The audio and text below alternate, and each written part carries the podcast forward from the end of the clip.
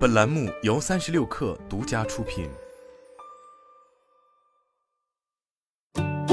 本文来自三十六氪，作者张静怡。九月十五日，隆基绿能未来能源太空实验室在西安九号宇宙互动式深空科普研学基地正式宣告成立。中国航天基金会理事长吴志坚、陕西省科协党组成员、副主席张俊华、隆基绿能党委书记、副总裁李文学出席见证。据了解，隆基绿能未来能源太空实验室旨在推动航天技术与新能源融合发展，科技成果转化及产业化。未来将着力四个方面进行突破，即高效领先的技术产品、安全可靠的太空验证、精益求精的航天品质、未来发展的能源趋势，还将在包括但不限于在新能源产业趋势、太阳能与航天结合、太空环境验证、能源监测卫星和太阳能空间传输等方面展开研究与对外合作。通过实验室的相关工作，最终将航天成果通过太阳能技术研发、应用等惠及人民生活。同时，隆基的新技术产品将申请进行太空搭载，